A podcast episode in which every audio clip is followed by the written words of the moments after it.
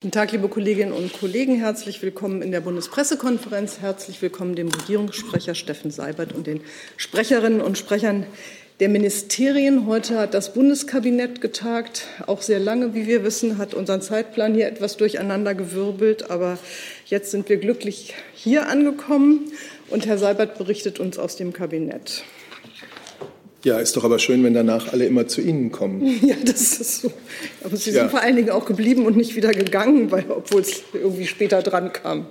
Einen schönen guten Tag. Das Kabinett hat sich in seiner heutigen Sitzung mit unter anderem mit Polizeimissionen im Ausland, und zwar im Einzelfall wie auch überhaupt befasst. Zuerst der Einzelfall. Die Bundesregierung hat beschlossen, die Obergrenze der beteiligten deutschen Polizeibeamtinnen und Polizeibeamten an der zivilen Mission der Europäischen Union in Somalia, EUCAP Somalia, auf bis zu zehn äh, zu erhöhen. Wir haben bisher diese, unter, diese Unterstützung mit äh, bis zu vier Polizeibeamten und Beamtinnen geleistet und dazu vier sekundierte zivile Experten. Wir sind einer der maßgeblichen Unterstützer dieser Mission. Deutschland hat ein substanzielles Interesse an der Entwicklung Somalias zu einem stabilen und friedlichen Staat und daran, dass sich überhaupt die Sicherheitslage am Horn von Afrika verbessert. Das kann nur erreicht werden mit einem umfassenden und langfristigen Engagement der internationalen Gemeinschaft. Äh, in der Region sind äh, kriminelle Netzwerke, sind islamistisch geprägte Terrorgruppen aktiv, die profitieren gerade von den fragilen staatlichen Strukturen. Sie nutzen das für ihre Aktivitäten und sie nutzen dafür auch den maritimen Raum. Um diese Gruppen erfolgreich zu bekämpfen, muss eine effektive staatliche Sicherheitsarchitektur aufgebaut werden. Das ist notwendig, ähm, um diesen Netzwerken ihre Handlungs- und ihre Rückzugsräume äh, dauerhaft zu nehmen. Das Ziel von EUCAP Somalia ist in erster Linie, Somalia beim Ausbau seiner maritimen Sicherheitskapazitäten zu unterstützen, das Land in die Lage zu versetzen, Seerecht wirksamer durchzusetzen. In den letzten Jahren hat sich diese Mission als ein wirksamer und wichtiger Akteur etabliert. Sie leistet einen wesentlichen Mehrwert. Auf, auf, Bemühen von EUCAP Somalia zum Beispiel sind Spezialeinheiten für die Erhaltung der Sicherheit auf See geschaffen worden. Der Rat der Europäischen Union hatte diese Mission, die seit 2012 besteht, ähm, um zwei Jahre verlängert bis zum 31. Dezember 2022. Außerdem unterstützt EUCAP Somalia die Übertragung von Sicherheitsaufgaben auf die somalischen Behörden. Und da werden eben jetzt hochqualifizierte Polizisten und Polizistinnen benötigt, die beratend äh, wirken und so rechtsstaatliche Strukturen in Somalia stärken. Das war der Einzelfall und äh, dazu passt, dass die Bundesregierung heute den, den Bericht Unterrichtung des Deutschen Bundestages über das deutsche Engagement beim Einsatz von Polizisten und Polizistinnen in internationalen Polizeimissionen 2020 beschlossen hat. Das ist dann ein, Über, ein, ein, ein umfassender Überblick über äh, deutsche Polizeieinsätze in internationalen Polizeimissionen.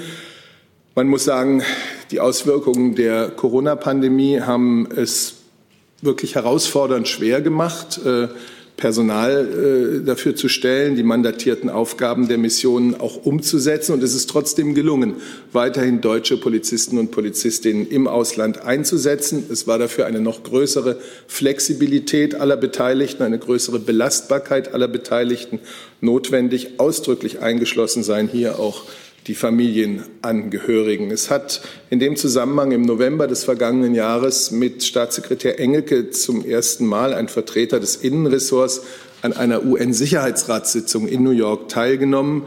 Ähm, und er hat bei der Gelegenheit das polizeiliche Engagement Deutschlands im Rahmen friedenssichernder Einsätze bekräftigt. Dieser Bericht geht jetzt an den Deutschen Bundestag und an den Präsidenten äh, des Bundesrates. Ein weiterer Bericht, äh, und zwar der entwicklungspolitische Bericht der Bundesregierung. Das ist bereits der 16. Da hat der Bundesminister ja heute hier in der BPK, wenn ich es richtig verstehe, schon ausführlich informiert. Deswegen will ich es an dieser Stelle jetzt mal äh, nicht weiter im Detail tun. Und dann äh, kann ich noch erwähnen, dass der Bundeswirtschaftsminister nach diesen Tagesordnungspunkten dem Kabinett noch zur aktuellen Situation bei den Energiepreisen vorgetragen hat. Äh, wir hatten das ja hier in den vergangenen Regierungspressekonferenzen auch ausführlich besprochen. Auf dieser Linie hat er vorgetragen. Also wir sehen derzeit keine Risiken für die Versorgungssicherheit.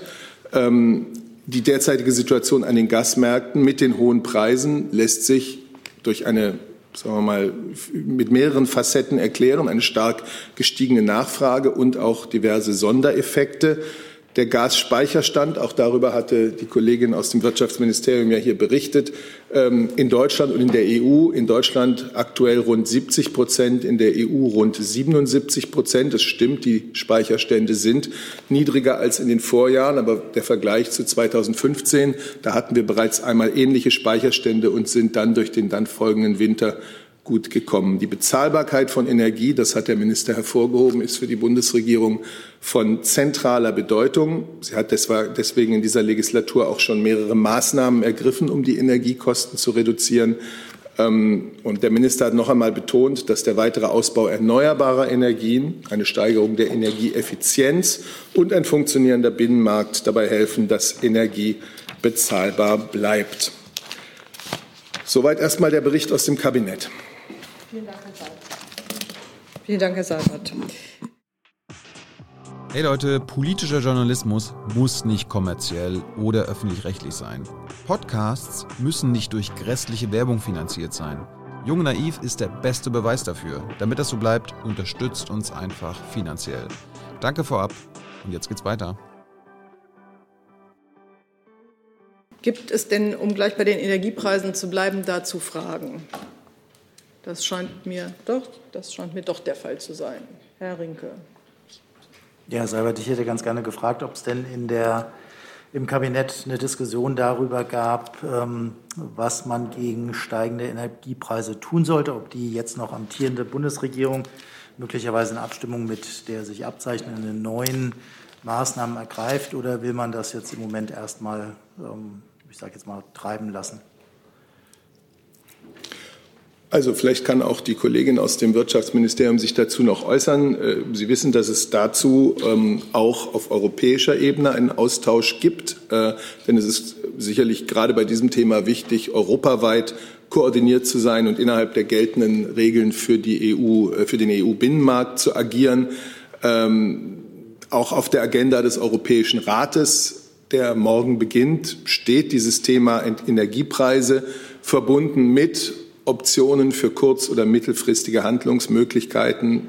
Und äh, dem würde ich jetzt hier nicht vorgreifen wollen. Auch der Energierat Ende Oktober wird sich damit beschäftigen. Also wir analysieren die Situation sehr genau ähm, und das betrifft auch die Frage, inwieweit es einen Bedarf geben kann für eine temporäre Unterstützung für besonders schutzbedürftige Verbraucher oder Unternehmen im Fall weiterer Kostensteigerungen. Ähm, also im Moment äh, kann ich Ihnen dazu jetzt dann nicht mehr sagen. Nachfrage. Darf ich kurz nachfragen? Ich hatte ja gefragt, ob das genau dieser letzte Punkt Thema im Kabinett war und ob die Regierung schon zu einer Entscheidung gekommen ist, ob sie Entlastung äh, an irgendeiner Stelle gewährt. Also, zunächst einmal beobachtet die Regierung die Situation genau auf den internationalen Märkten. Es ist ja ein Problem, das sich überhaupt nicht nur in Deutschland, sondern äh, in vielen Ländern weltweit zeigt, in einigen Ländern deutlich äh, zugespitzter als in Deutschland. Äh, etwaige entsprechende nationale Maßnahmen äh, müsste wohl die neue Bundesregierung prüfen, und dem kann ich hier nicht vorgreifen. Frau Jennen. Ähm, es gibt ja auch die Forderung von Herrn Habeck, ähm, dass die Bundesregierung jetzt noch in Kontakt tritt, auch mit Russland. Ähm, sehen Sie dazu eine Notwendigkeit, weil eben die Sorge besteht, dass sich diese Situation im Winter dann noch mal zuspitzt und man jetzt schon letztendlich handeln müsste und nicht erst auf die äh, neue Bundesregierung warten kann?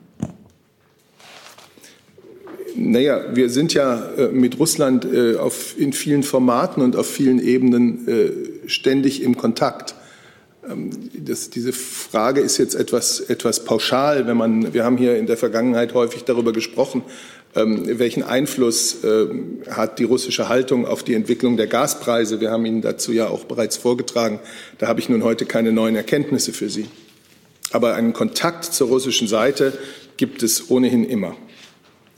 Vielleicht kann ich dann noch von Seiten des Wirtschaftsministeriums ergänzen, ich kann das nur unterstreichen. Natürlich gibt es diesen Kontakt ähm, und das liegt schon allein daran, dass wir ja, wie Sie wissen, den Sonderbeauftragten Graf Waldersee ähm, eingesetzt haben für die Frage des äh, russisch-ukrainischen Gastransits und natürlich allein in diesem Kontext ein, ein kontinuierlicher Austausch besteht ähm, mit, mit Russland und mit der Ukraine. Ich möchte da noch mal nachdenken. Also der, der bisherige Kontakt geht ja eher äh, zum Thema langfristige Lieferungen. Jetzt geht es ja hier tatsächlich um die Sicherung von kurzfristigen Lieferungen. Gibt es dazu konkrete Gespräche? Wie gesagt, ich kann auf Einzelheiten immer nicht Stellung nehmen, kann nur noch mal betonen, dass es ja diesen kontinuierlichen Austausch gibt, ähm, gerade im, im Kontext des angesprochenen äh, Gas-Ukraine-Transits. Ich habe noch eine Frage dazu von Andreas Hönig von dpa, der wissen möchte, ob die Regierung eine Anhebung des Wohngeldes angesichts der hohen Energiekosten plant.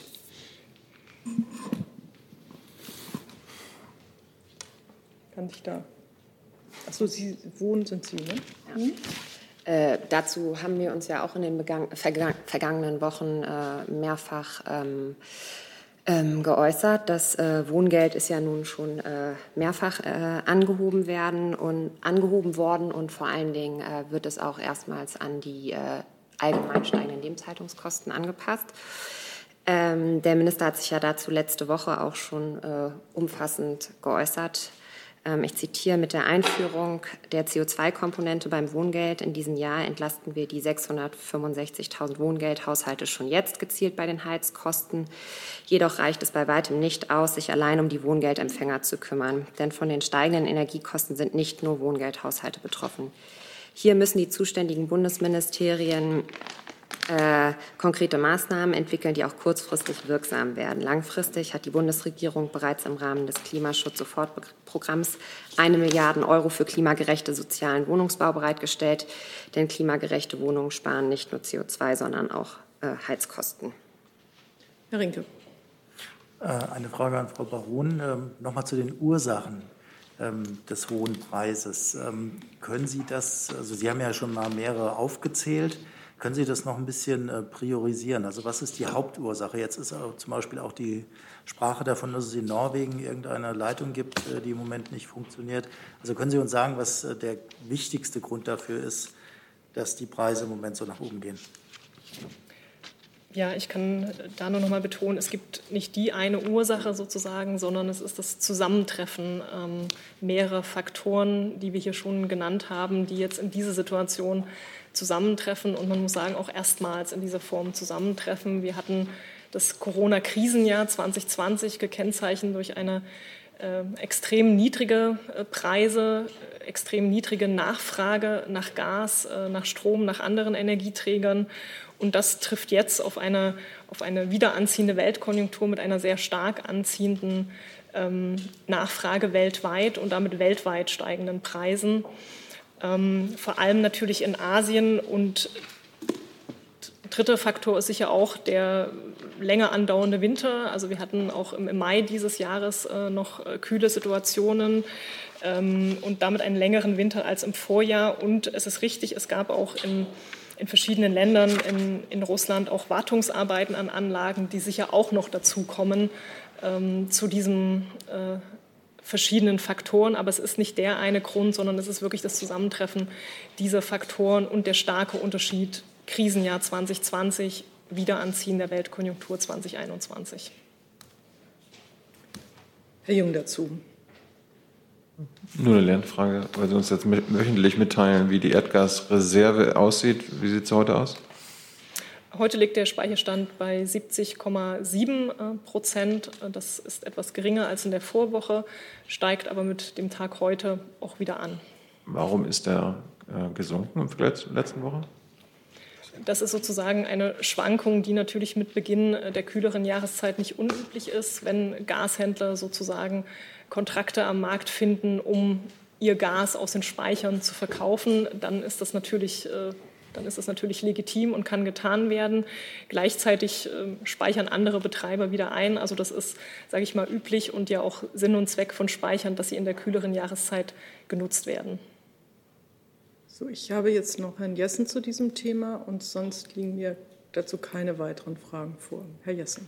Äh, welche Erklärung hat das Wirtschaftsministerium für diese sehr ungewöhnlich fast explosiven Preissteigerungen? Sind die sachlich gerechtfertigt durch den Versorgungsstand? Nun, wie, wie geschildert, es ist halt ein weltweites Phänomen. Es sind ja nicht nur die Preise in Deutschland, sondern es sind die weltweiten Preise bei Rohöl, bei Gas ähm, und dann daraus resultierend natürlich auch ähm, im europäischen Markt. Aber es sind, sind weltweite globale Nachfragen und weltweite Preisentwicklungen, die sich auch hier in den sehr hohen Preisen aktuell widerspiegeln. Wir haben noch eine Nachfrage. Ja. Ja äh, das, das, ja, das heißt, Sie sehen das rein im ähm, freien Spiel der Preisentwicklung zwischen Angebot und Nachfrage begründet, nicht spekulativ oder manipulativ? Dafür haben wir jedenfalls äh, keine Anhaltspunkte. Es gibt, äh, wie ja hier auch schon oft nachgefragt, natürlich viele Spekulationen ähm, über die Haltung Russlands. Daran beteilige ich mich nicht. Ich kann weiterhin nur sagen, die langfristigen Kontrakte werden bedient und an anderen Spekulationen beteilige ich mich nicht. Jetzt Herr Rinke doch noch. Ja, ich habe eine Frage zu Nord Stream 2, aber das passt. Ja, das passt dazu. Gut. Deswegen auch nochmal bitte ans Wirtschaftsministerium die Frage, die ähm, Grünen Co-Vorsitzende äh, Frau Baerbock hat äh, heute gefordert, dass man keine Betriebserlaubnis für die Pipeline erteilen sollte. Können Sie uns bitte nochmal sagen, äh, wie der zeitliche Rahmen ist, also bis wann die Netzagentur eigentlich entscheiden muss, äh, ob eine Betriebserlaubnis erteilt wird. Wird das noch im Rahmen der jetzt amtierenden Bundesregierung sein oder fällt das in den Bereich der neuen Regierung? Ja, die Bundesnetzagentur hat sich zu diesen Verfahren ja auch schon geäußert und sie ist auch zuständig für diese Verfahren. Die regulatorischen Vorgaben müssen natürlich eingehalten werden. Das heißt also, ein Gastransport oder Gashandel im Binnenmarkt ist erst dann möglich, wenn alle regulatorischen Voraussetzungen vorliegen und das Zertifizierungsverfahren bei der Bundesnetzagentur abgeschlossen ist. Ähm, dieses Verfahren läuft aktuell und das Gesetz gibt sozusagen die Fristen vor. Die Bundesnetzagentur hat die Vollständigkeit der Unterlagen am 8. September erklärt. Das ist sozusagen das maßgebliche Datum für den Fristbeginn. Und dann sieht das Gesetz vor, dass eben das Verfahren binnen vier Monaten abgeschlossen werden muss. Daran anschließend ähm, kommt dann auch nochmal eine Konsultation mit der Europäischen Kommission. Aber dieses Verfahren, Zertifizierungsverfahren bei der BNetzA, hat eine Vorgabe von vier Monaten. Dann kurz nachfragen. Ja. Ähm, was passiert, wenn die Netzagentur zu dem Schluss kommt, äh, dass zwar die Unterlagen da sind, aber die äh, Bedingungen nicht erfüllt sind? Werden dann Nachforderungen gestellt oder wird es dann einfach abgelehnt? Da müsste ich Sie noch mal an die Bundesnetzagentur verweisen. Die hat sich dazu auch schon geäußert in diesem Laufenverfahren. Also sie hat auch schon darauf hingewiesen, dass sie eben die Nord Stream 2 AG aufgefordert hat, ähm, Fragen zu klären der Anbindung mit den Transportnetzbetreibern, Fragen zu klären zwischen der Trennung von äh, Netz und Vertrieb. Also genau das ist Sinn des Verfahrens und genau das tut die Bundesnetzagentur. Gut. Jetzt Herr Jung doch noch mal und dann würde ich das Thema wirklich gerne verlassen. Ja, weil Nord Stream 2 jetzt Thema war. Haben ja, Sie denn Ihre eigene Prüfung schon abgeschlossen? Unsere eigene Prüfung läuft und dauert an. Es ist Teil dieses Zertifizierungsverfahrens, dass wir eine Versorgungssicherheitsanalyse vorliegen und dieses Verfahren äh, dauert, dauert an. Wie lange noch? Das kann ich äh, nicht vorwegsehen. Also wie gesagt, ich hatte die Gesamtdauer ja genannt. Die Gesamtdauer des ganzen Zertifizierungsverfahrens Teil diese vier Monate ist die bei uns laufende Prüfung der Versorgungssicherheitsanalyse. Gut, jetzt nochmal aufrufen Nord Stream. Gibt es dazu noch Fragen? Gut, das stimmt ja in der Tat. Man hat ja einen anderen Schwenk. Ähm, dann Frage, äh, Thema äh, Kabinett äh, Eukap Somalia. Gibt es dazu Fragen? Das scheint mir nicht der Fall zu sein, aber das Bundesverteidigungsministerium ist jetzt, glaube ich, als nächstes gefragt. Und zwar gibt es da ein Thema Soldat. Frau Girschig hatte dazu eine Frage. Genau, ich warte kurz, bis Gerne, danke. Wechsel ist. Genau.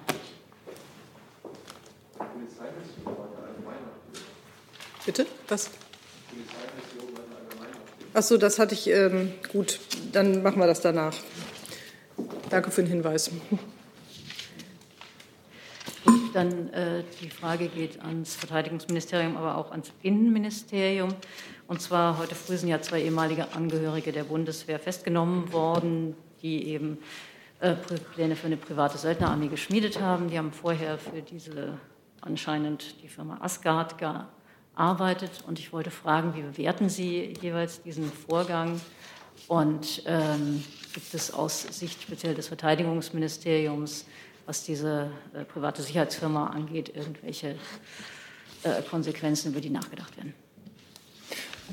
Ja, ich danke ausdrücklich für die Frage, denn ähm, die gibt mir Gelegenheit, das Ganze vielleicht auch äh, mal ein bisschen sachlich einzuordnen und Ihnen vielleicht auch ein wenig Rechercheaufwand zu ersparen. Tatsächlich haben wir im Ministerium ähm, die Pressemitteilung der Generalbundesanwaltschaft heute Morgen zur Kenntnis genommen. Wir arbeiten ja ohnehin schon sehr eng mit den Ermittlungsbehörden zusammen, auch natürlich in diesem Fall. Ich kann da verweisen auf äh, Themen, die wir hier ja auch an dieser Runde schon häufig behandelt haben, etwa die Neuaufstellung der Dienstaufsicht über unsere äh, Ermittlungsbehörden. Wir haben eine Koordinierungsstelle eingerichtet im BMVG äh, für das Bundesamt für den militärischen Abschirmdienst. Wir haben äh, eine ähm, übergreifende Arbeitsgruppe eingerichtet, wenn es um Reservistenangelegenheiten geht. Und all das wirkt zusammen und führt natürlich zu guten Ergebnissen. In diesem Fall ist unser Beitrag allerdings eher bescheiden zu nennen. Die beiden Personen, die Sie angesprochen haben, waren jedenfalls im letzten Vierteljahrhundert nicht Angehörige der Bundeswehr.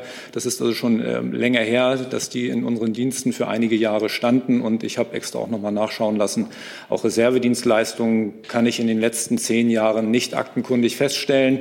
Ähm, das ist also so, dass wir diese Akten ja auch aus datenschutzrechtlichen Gründen irgendwann vernichten müssen. Und in denen, die uns zur Verfügung stehen, tauchen diese Menschen nicht auf. Ich kann aber in diesem Zusammenhang auch gerne darauf hinweisen, ähm, dass wir natürlich einen Beitrag leisten, auch zu den ähm, aktuellen Exekutivmaßnahmen. Da kann das BMI oder das BMJ vielleicht noch mehr sagen, ähm, weil wir eben ähm, über das BAMAT auch Informationen zu manchen Firmen gewinnen, die wir dann teilen. Was ASGARD an sich angeht, auch das haben wir hier an dieser Stelle schon häufiger besprochen miteinander, besteht ein Beschäftigungsverbot für alle Bundeswehrangehörigen. Es darf also niemand in Nebenbeschäftigung oder ähnlichen Verhältnissen vertragliche Bindungen zu dieser Firma eingehen. Ähm, und äh, auch das haben wir im letzten Jahr schon besprochen. Das ist auch der letzte Fall, den ich hier nennen kann. Gab es ja einen, ähm, einen Soldaten, der im letzten Jahr da auffällig geworden ist, eben sich unter anderem daran nicht gehalten hat, ähm, also in, mit ASGARD in Verbindung getreten ist und deswegen sofort ein Uniformtrageverbot und eine, ein Verbot der Ausübung des Dienstes erhalten hat. Insofern greifen alle Maßnahmen. Ich vermag nicht festzustellen, dass darüber hinausgehender Anlass jetzt geboten ist, ähm, äh, noch weiter verschärfende Regelungen zu treffen. Die greifen alle sehr gut und wir sind sehr zufrieden, äh, sowohl mit der Zusammenarbeit mit den Ermittlungsbehörden als auch mit ähm, der Wirksamkeit der nach innen ergriffenen Maßnahmen. Zu dem Beitrag des Bundesamts für militärischen Abschirmdienst könnte ich, ähm, wenn das für Ihren Hintergrund hilfreich ist, noch Details nennen. Allerdings müsste ich das unter drei tun, also nur für den Hintergrund. Dann gehen wir jetzt unter drei und die Kameras mögen bitte wegschwenken. Und alles Weitere müsste dann bitte das BMJ oder das BMI ergänzen, sofern das möglich ist. So. Wir sind wieder wir sind wieder angeschlossen sozusagen. Frau Slavik, hatten Sie, Sie hatten dazu auch eine Frage, hat sich damit jetzt erledigt? Wollten Sie noch ergänzen? Weil Sie angesprochen waren eben.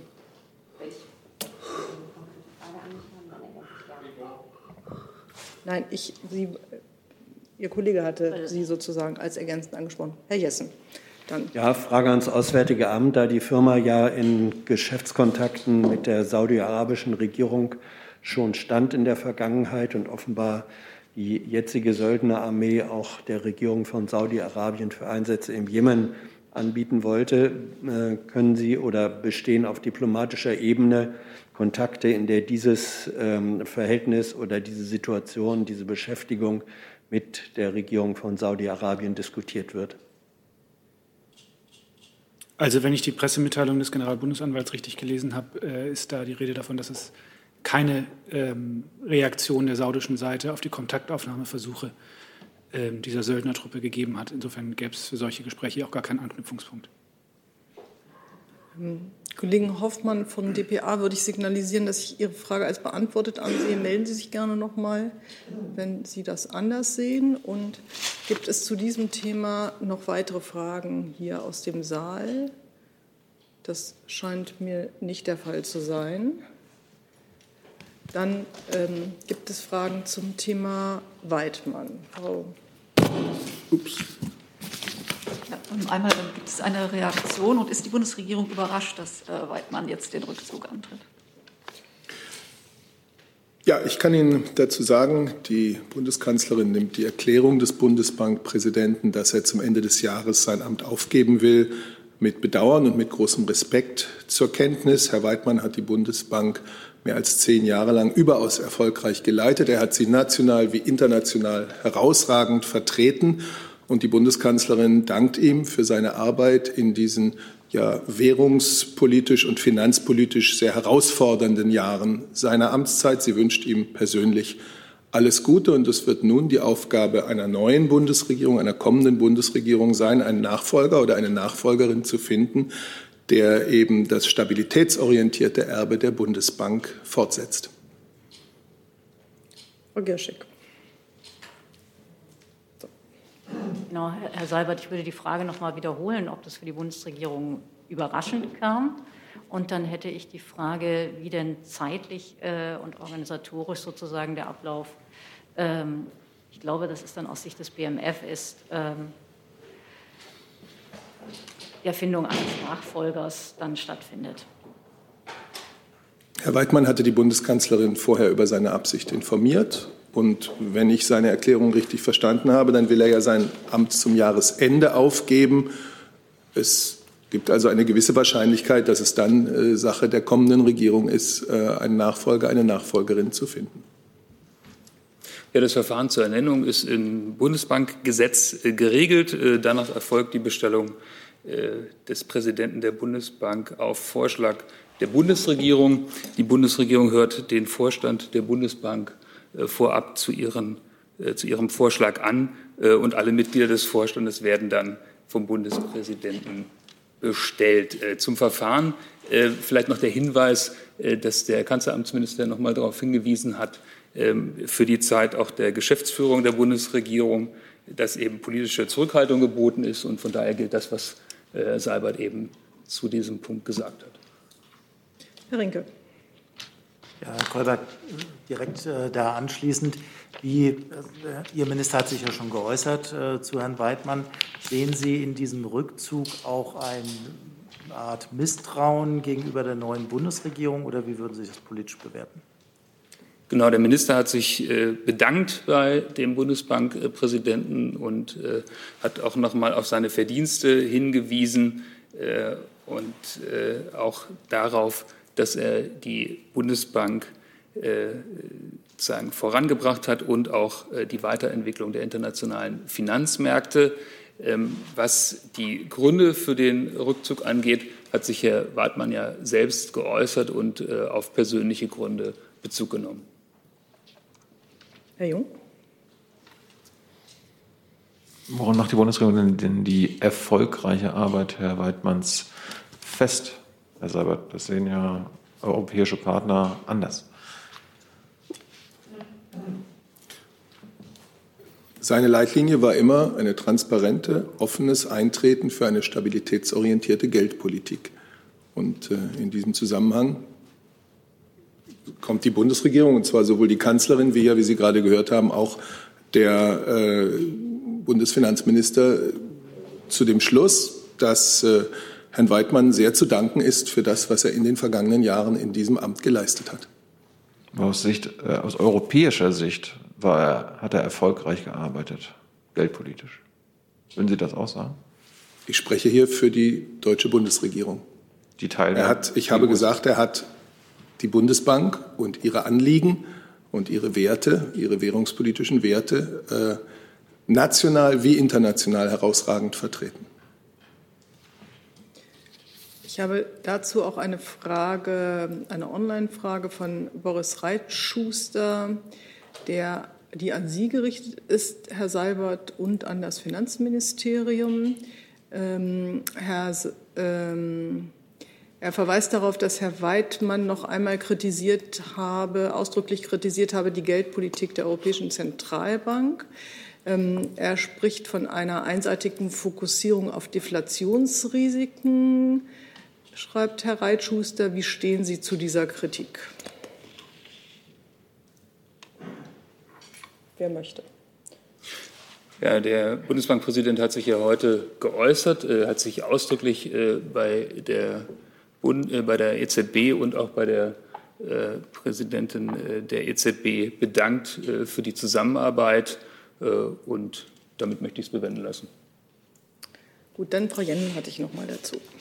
Ähm, auch noch mal eine Frage an das Finanzministerium. Ähm, bei der Neubesetzung eines solchen Posten äh, ist, äh, sind Sie da der Ansicht oder der Minister der Ansicht, dass dabei auch ähm, die, die, Aufteilung 50-50 theoretisch gilt, also dass äh, letztendlich auch die Besetzung mit Frauen eine Rolle spielen sollte? Also ich habe mich ja eben äh, zu dem Thema geäußert, wie äh, eine Besetzung aussehen würde, wie, äh, wo die auch geregelt ist und wie das abläuft. dem habe ich hier nichts hinzuzufügen. Pardon, ich mache hier falsch schlechte Geräusche. Ähm, gibt es weitere Fragen zu diesem Thema? Das scheint mir nicht der Fall zu sein. Dann habe ich Herrn Eckstein mit einem neuen Thema.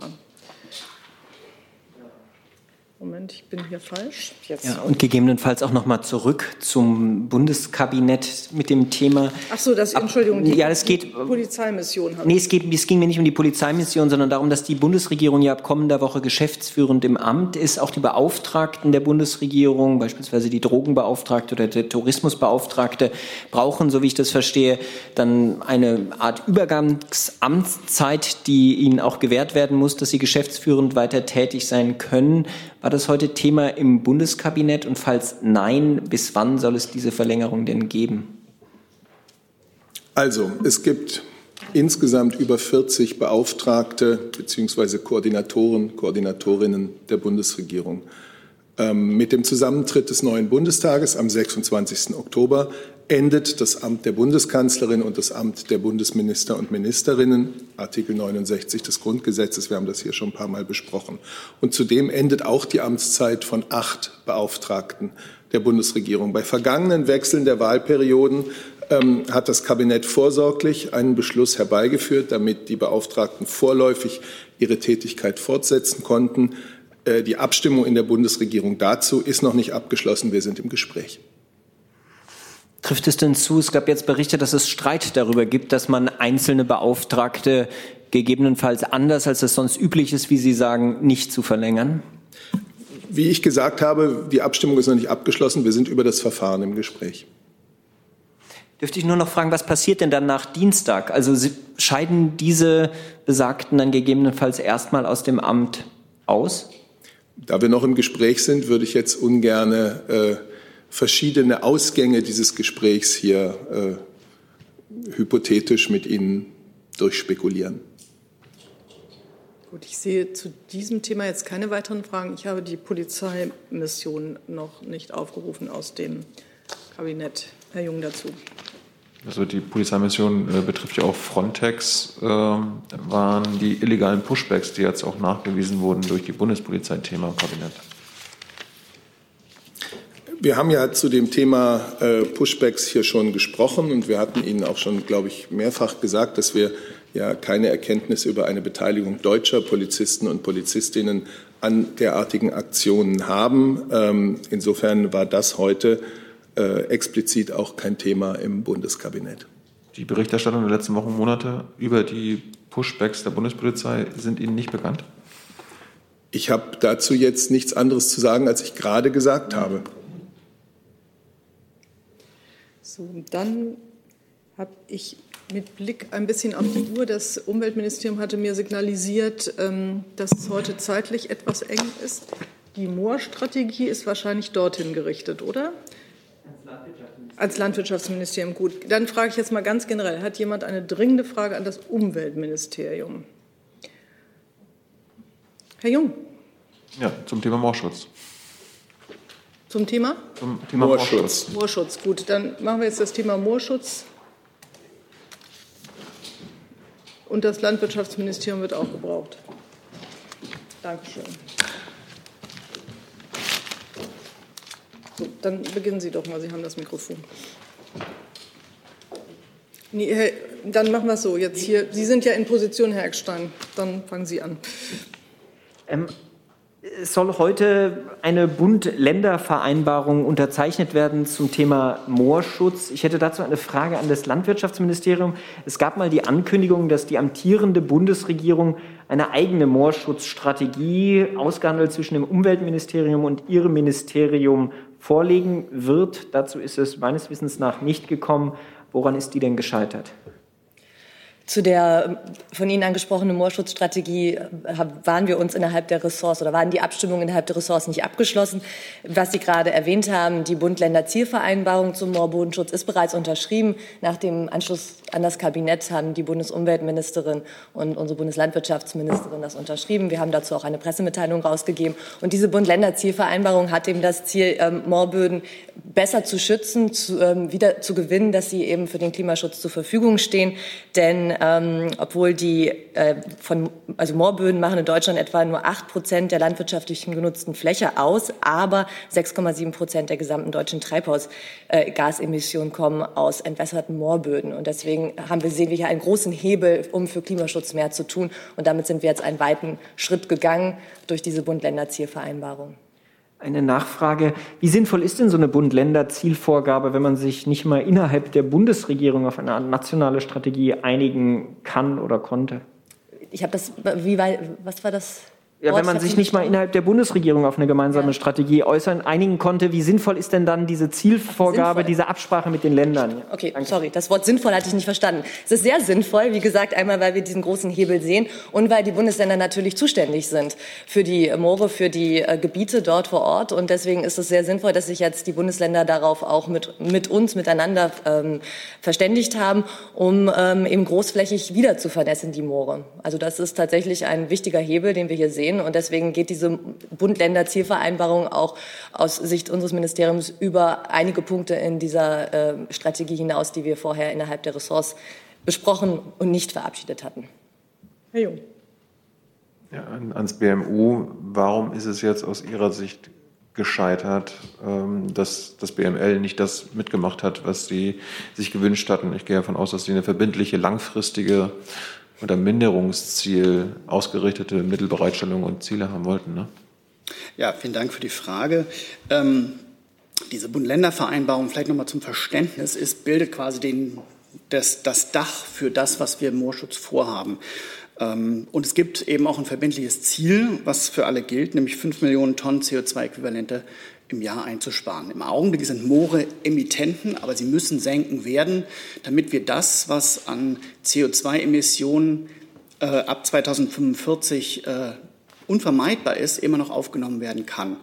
Und ähm, Jetzt habe ich das als Dach beschrieben. Eine Säule davon sind eben die, die äh, einzelnen Strategien der Länder, die Maßnahmen, deren Programme, die Einzelmaßnahmen, aber eben auch die BMU Strategie. Ähm, wir haben da eben unsere eigenen Anteile daran, eben zu diesem ähm, ähm, übergeordneten Ziel ähm, beizutragen. Und ähm, ja, wir müssen da vorankommen. Das heißt aber nicht, dass wir jetzt schon alles gesetzt haben, sondern sind weiterhin im Gespräch und müssen eben auch schauen, was äh, künftige Bundesregierungen dazu beitragen können, dass wir das Ziel wirklich erreichen, Moore eben zu wirklichen Senken zu machen. Aber das, was Sie sich auch in der Koalitionsvereinbarung damals äh, äh, vorgenommen haben, das ist ja gescheitert. Und das ist gescheitert an, äh, wegen der Ministerin Klöckner, korrekt? Wir sind da nicht übereingekommen, aber ähm, wir sind ja, wie Sie sehen, jetzt auf einem guten Weg, weil wir eben doch einen Rahmen vorgegeben haben. Das ist eben diese Bund-Länder-Vereinbarung, die eben auch ein konkretes Ziel vorgibt. Ne? Ich wiederhole es nochmal. Es sind fünf Millionen Tonnen CO2, die jährlich eingespart werden sollen. Die Länder und der Bund stehen dahinter und ähm, das wird uns die nächsten Jahre beschäftigen. Dazu würde ich gerne auch noch mal etwas ergänzen, also oder beziehungsweise bestärken, was der Kollege gesagt hat. Ähm, die Bund-Länder-Zielvereinbarung und das Ziel, was der, ähm, der Kollege gerade auch erwähnt hat, geht über das hinaus, was wir besprochen und korrekterweise, was, was korrekt gesagt wurde, nicht vereinbart haben innerhalb der Bundesregierung. Aber wir gehen damit weiter. Es sind einmal die, ähm, die äh, 5 Millionen Tonnen CO2-Äquivalente, die wir reduzieren wollen. Und wir stellen auch 330 Millionen Euro bis 2025 für Maßnahmen ähm, zur Wiedervernässung und so weiter, Standortanpassung zur Verfügung. Also nochmal, es geht darum, mehr zu tun und damit gehen wir weiter. Es ist strenger und es ist, ähm, ja, es ist ein wichtiger Schritt, den wir damit gehen. Ja, wenn das jetzt weitergeht, was Sie ursprünglich vorhatten, warum konnten Sie sich denn auf das äh, andere nicht einigen? Das ist ja Das macht ja jetzt gar keinen Sinn. Also ich möchte jetzt ehrlich gesagt nicht in die Details von der Ressortabstimmung gehen, weil das waren äh, ja einige Details, die, über die wir uns nicht einig geworden sind. Aber am Ende zählt ja das Ergebnis und das Ergebnis ist äh, besser für den Klimaschutz. Vielleicht noch als Ergänzung dazu, ähm, warum geht es weiter? Weil es eben jetzt auch die Länder mit einbezieht, weil wir eben tatsächlich jetzt ein Dach äh, geschaffen haben, unter dem nicht nur der Bund alleine, sondern eben auch die Länder mit einbezogen sind. Und ähm, Sie haben es ja vorhin auch gesagt, die Kollegin hat das richtigerweise gesagt, die Länder sind zuständig und ähm, umso besser, dass sie eben auch dort mit in dieses Ziel und in diese Vereinbarung mit eingebunden sind. Insofern konzertierte äh, ähm, Aktion, also konzertiertes Vorangehen, ist in dem Fall tatsächlich weiter als einfach nur eine Strategie der Bundesregierung. Wenn wir das Thema jetzt verlassen können, das scheint mir der Fall zu sein, dann gehen wir noch mal ins Ausland. Frage noch, hat jemand noch Fragen an das Verteidigungsministerium heute? Da gibt es nämlich auch ein Terminproblem. Das sieht mir nicht so aus. Ähm, dann vielen Dank.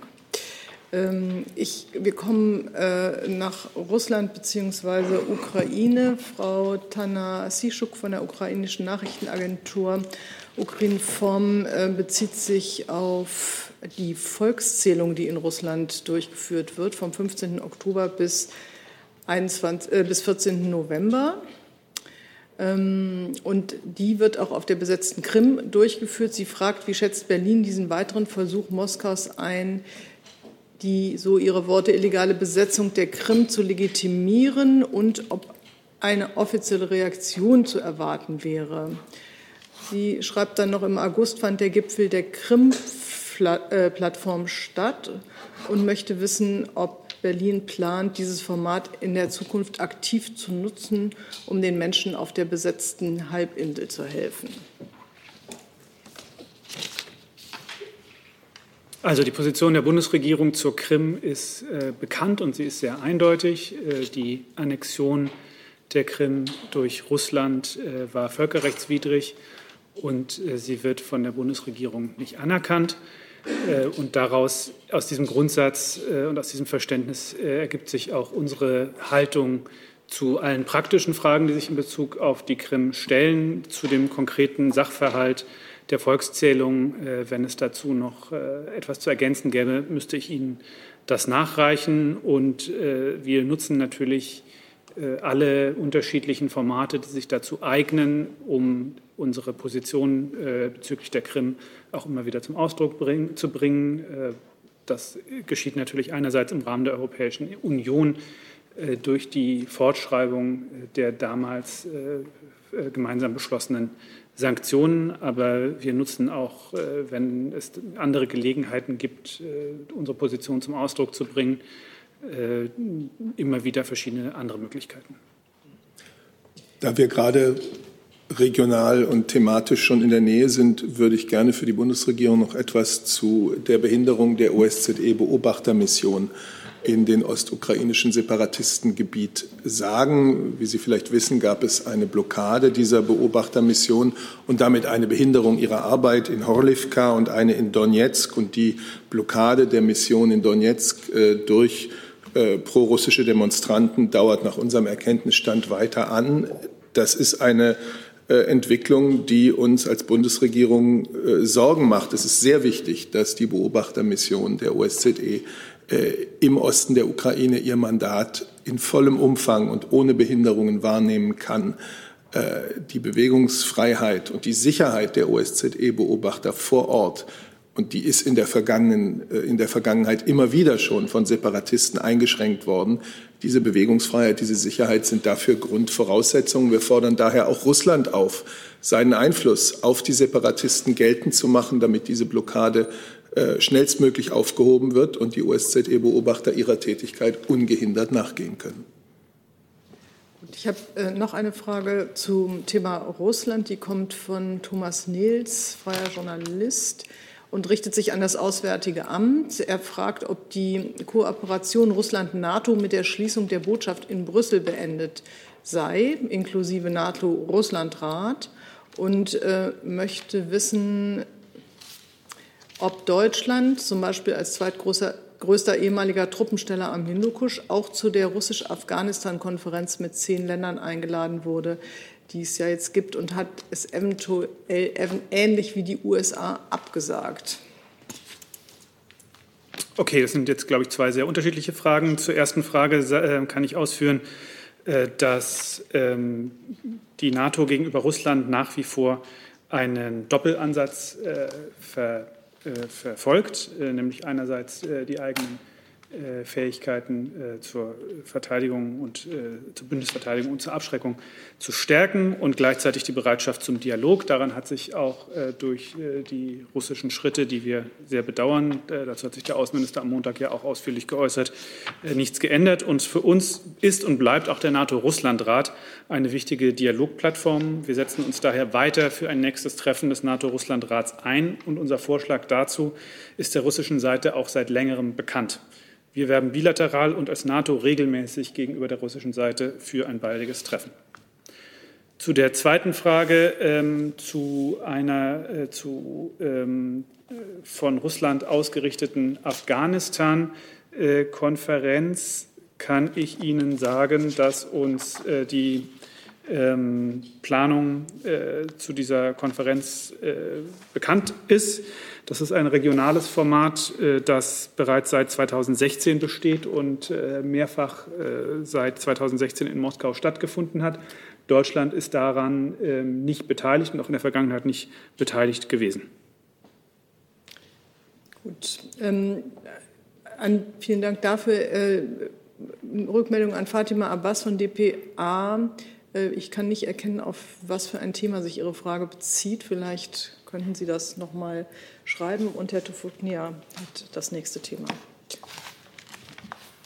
Herr Burger, eine Frage zum Konflikt Israel-Iran. In den letzten Tagen hat Israel ganz offen den Iran militärisch bedroht.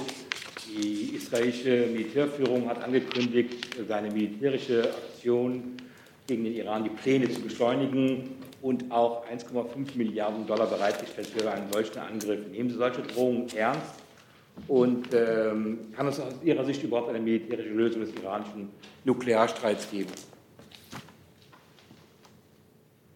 Wir haben diese Äußerungen zur Kenntnis genommen. Äh, die stehen für sich. Äh, aus diesem, in diesem Zusammenhang hat ja auch der amerikanische Außenminister noch einmal sehr deutlich unterstrichen, dass die USA weiterhin eine diplomatische Lösung des Konflikts anstreben.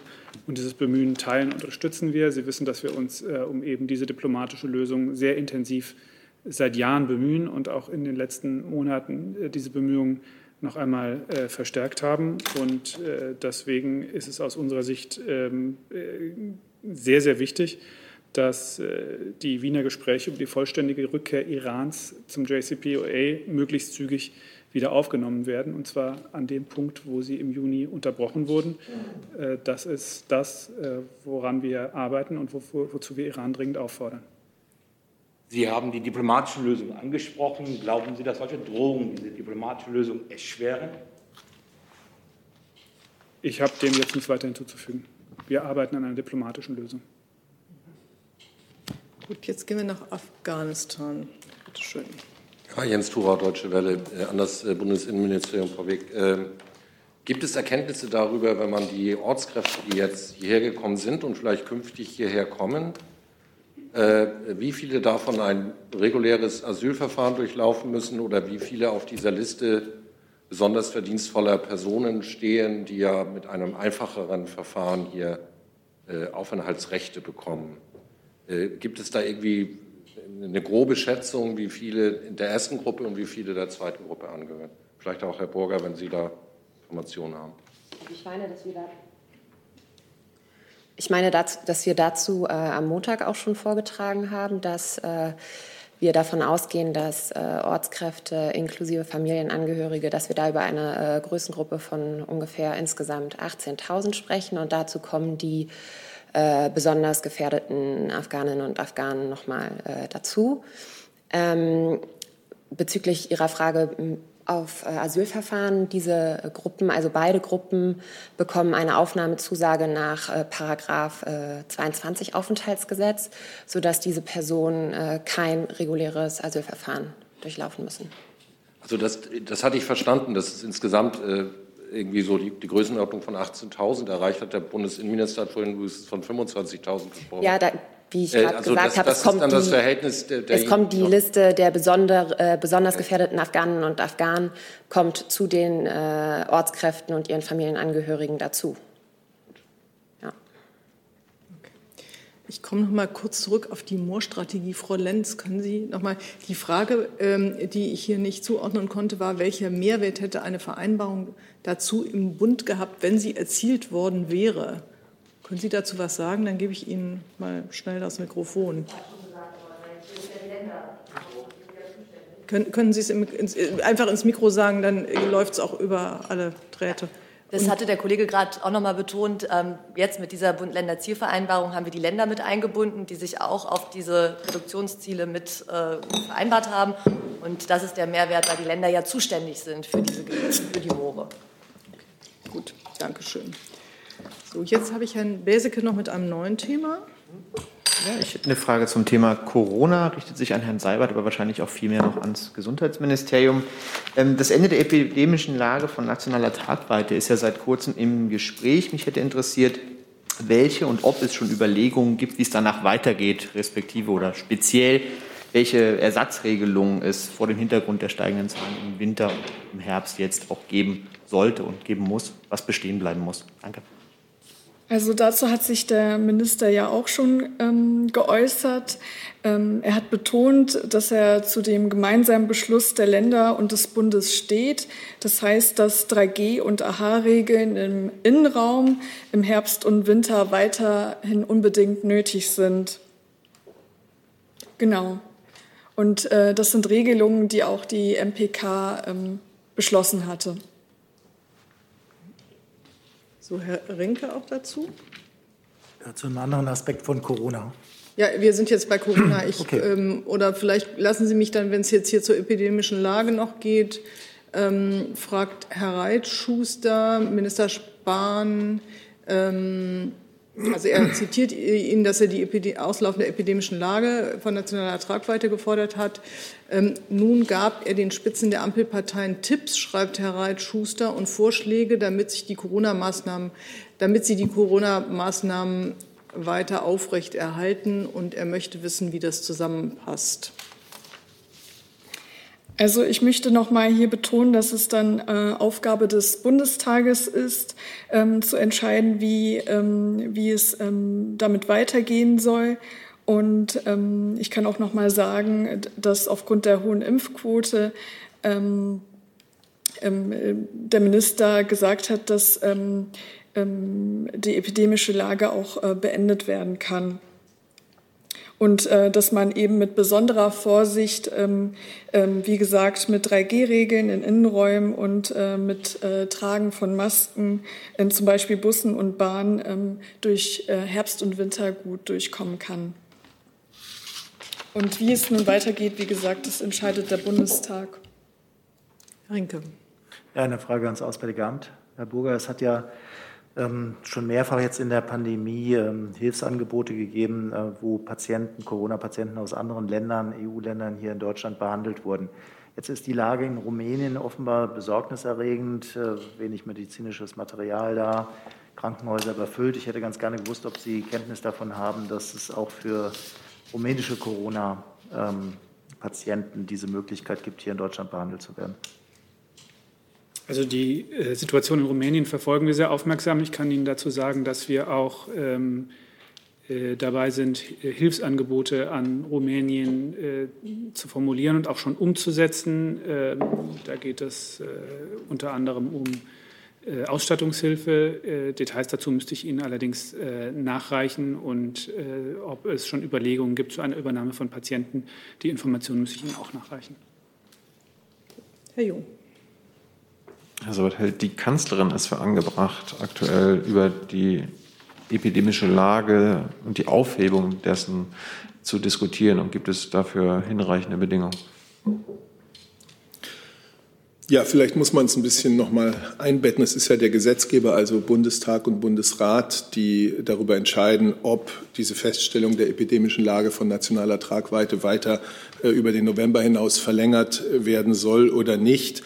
Ähm, Und man muss wissen, die Feststellung einer epidemischen Lage von nationaler Tragweite ist unter anderem die Voraussetzung für die Maßnahmen zur Eindämmung der Verbreitung des Virus, wie sie in äh, Paragraph 28a Infektionsschutz aufgeführt sind. Und ich kann für die Bundeskanzlerin sagen, dass sie diesen rechtlichen Zusammenhang zwischen epidemischer Lage von nationaler Tragweite, der Feststellung dieser epidemischen Lage und dem Paragraphen 28 weiter für sinnvoll hält. Eine klare bundesweit geltende Rechtsgrundlage hat sich während der Pandemie bewährt.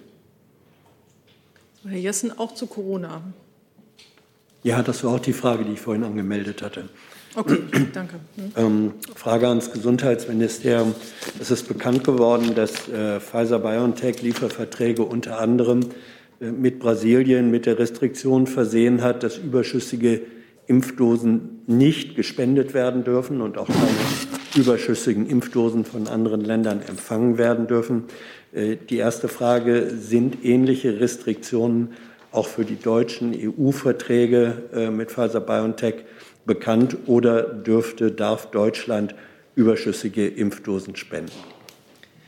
Also wir haben hier immer wieder gesagt, dass wir ähm, Impfdosen natürlich über COVAX spenden, auch bilateral. Äh, welche Länder jetzt genau ähm, da aufgelistet sind, kann ich gerne nachreichen.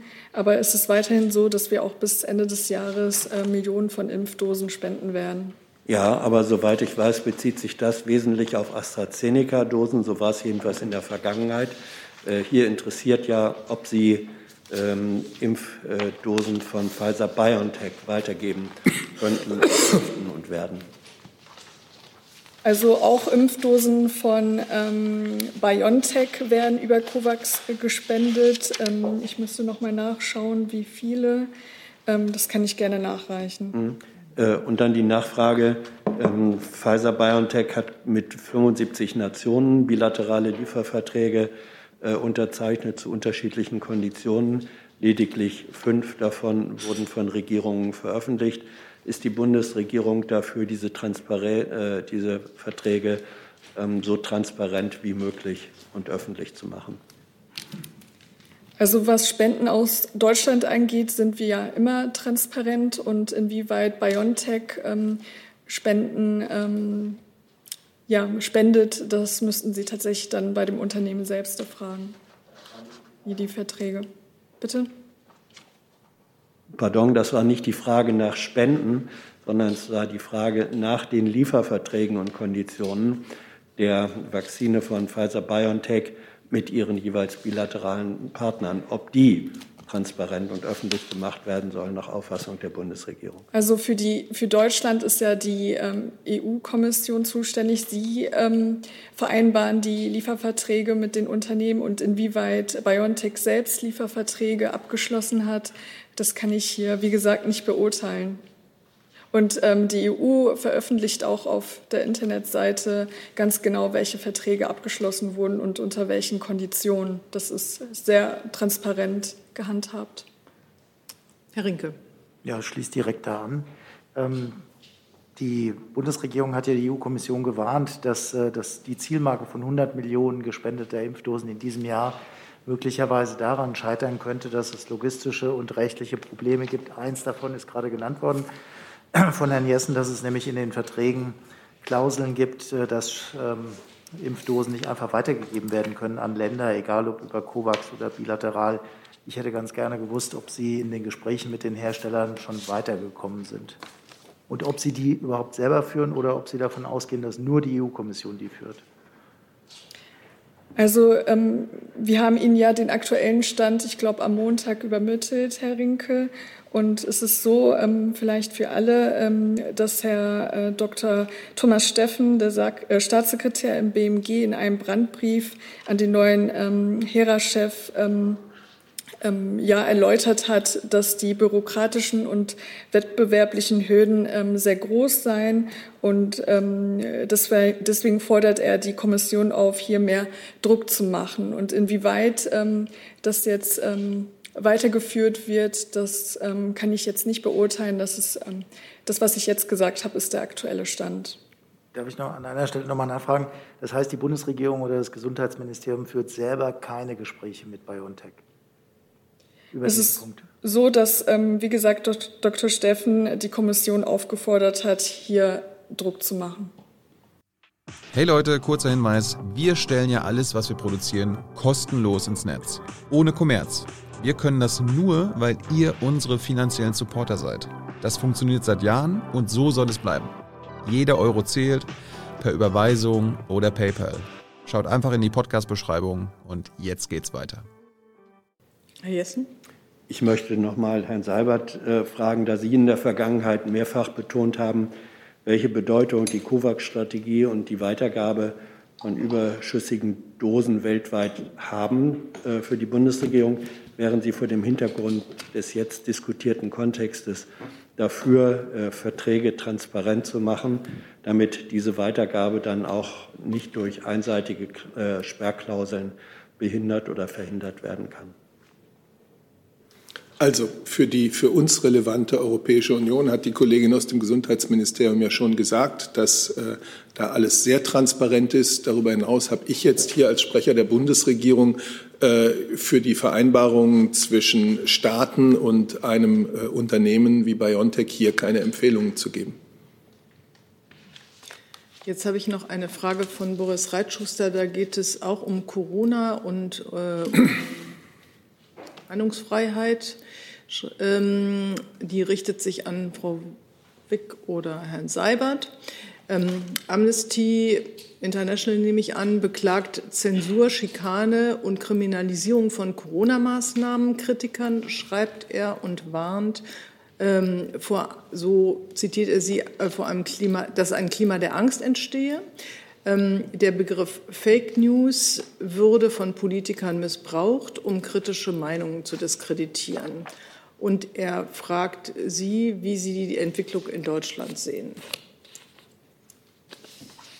Da würde ich ehrlich gesagt gerne erst mal lesen, was Amnesty International und welche Stelle von Amnesty International da etwas aufgeschrieben hat oder sich geäußert hat. Und äh, bevor ich das nicht gelesen habe, kann ich mich dazu hier äh, nicht verhalten.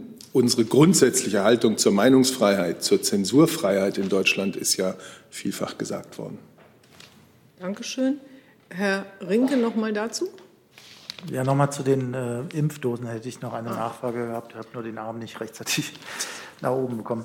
Ähm, es geht darum, ob Sie eine Übersicht haben äh, über die Verfallsdaten dieser Impfdosen. Denn äh, Ihr Staatssekretär erwähnt das ja in diesem Schreiben auch, dass durch diese Verzögerung bei den Spenden droht, dass äh, eine hohe Summe an Impfdosen weggeschmissen werden muss, weil die nicht mehr rechtzeitig gespendet werden kann. Also gibt es bei Ihnen so eine Übersicht, äh, wann welche Mengen an Impfdosen verfallen? Das kann ich gerne nachreichen. Gut, mit Blick auf die Uhr und das anstehende Briefing, was uns hier noch erwartet zum, e zum ja, kommenden EU-Rat, möchte ich diese Pressekonferenz jetzt schließen. Danken allen Beteiligten herzlich für ihr Kommen, für ihre Fragen, ihre Antworten und sage auf Wiedersehen dafür. I'm thinking of a question.